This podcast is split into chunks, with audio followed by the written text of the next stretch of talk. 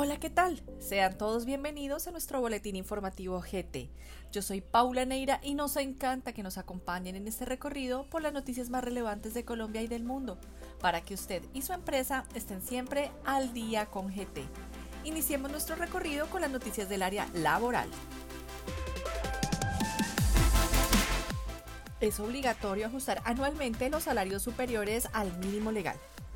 Así lo señaló el Departamento Administrativo de la Función Pública, al recordar que para asegurar el mínimo vital y conseguir la equivalencia real y permanente con el valor del trabajo, se debe mantener actualizado el valor del salario, ajustándolo periódicamente en consonancia con el comportamiento de la inflación, con el fin de no contrarrestar la pérdida de su poder adquisitivo y asegurar que aquel en términos reales conserve su valor, de conformidad con la jurisprudencia constitucional reiteró la necesidad de reconocer la pérdida de poder adquisitivo del dinero en los salarios superiores al mínimo legal y efectuar el ajuste anual con base en el IPC del año inmediatamente anterior.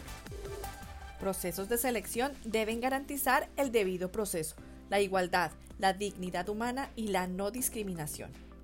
En la sentencia T-031 de 2021, la Corte Constitucional adoptó varias decisiones, dentro de las cuales destacó que ninguna entidad que administre el acceso a oportunidades como el empleo puede otorgar preferencias injustificadas o desplegar conductas discriminatorias en contra de los sujetos que aspiran a ellas, a causa de factores accidentales que no inciden en sus aptitudes reiteró que quienes adelanten los procesos de selección laboral están obligados a acatar las pautas legales y jurisprudenciales, como prever que los requisitos sean objetivos, razonables y proporcionales para los fines del cargo, que tengan absoluta y directa relación con las funciones a cumplir, que no impliquen discriminaciones o preferencias injustificadas y hacer exigencias relacionadas con la experiencia y habilidades del aspirante por el contrario, se consideran sospechosas las diferenciaciones basadas en elementos contrarios a la naturaleza humana, que no dependen de su voluntad.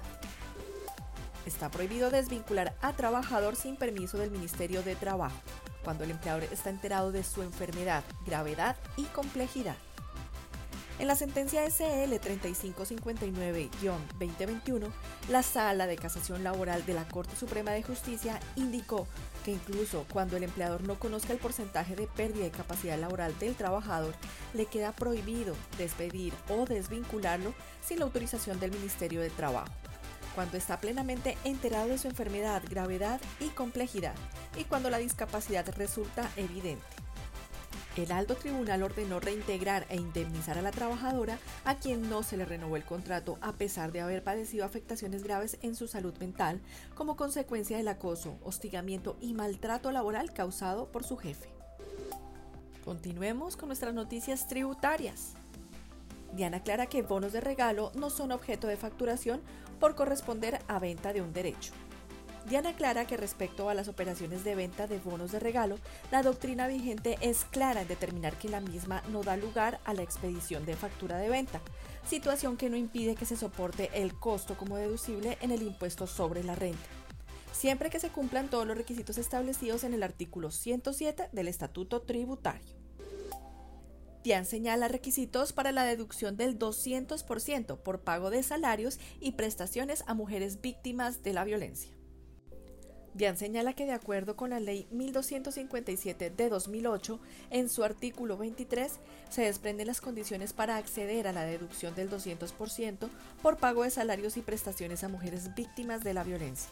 Los empleadores que ocupen trabajadoras mujeres víctimas de la violencia comprobada y que estén obligados a presentar declaración de renta y complementarios tienen derecho a deducir de la renta el 200% del valor de los salarios y prestaciones sociales pagados durante el año o periodo grabable desde que existe la relación laboral y hasta por un periodo de tres años.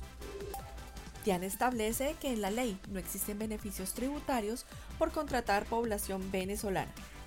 Dian precisa que a la fecha no existe de manera expresa norma alguna que otorgue beneficio tributario especial para las personas naturales o jurídicas que contraten laboralmente población migrante de Venezuela. Dian aclara cuándo se debe emitir factura en el retiro de inventarios.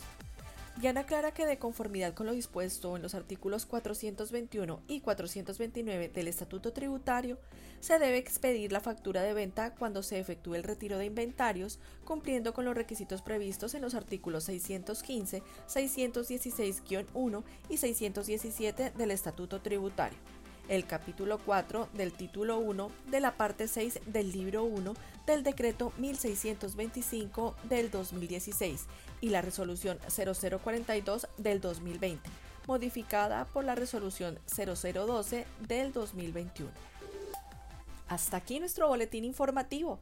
Para saber más sobre estas y otras noticias, los invitamos a visitar nuestra página web www.grandthornton.com.co en la sección Boletines. Los invitamos a participar en nuestro evento de reforma tributaria este 30 de septiembre, el cual reunirá a los mejores expertos de Gran Thornton, Colombia. Inscríbete sin costo en nuestra página web. Al día con GT lo acompaña a donde usted vaya. Hasta la próxima. Los boletines generados por Gran Thornton son solamente informativos y no configuran asesoría de ningún tipo de manera que no nos hacemos responsables por la interpretación o por el uso que se haga de estos. Las noticias publicadas pueden estar sujetas a cambios.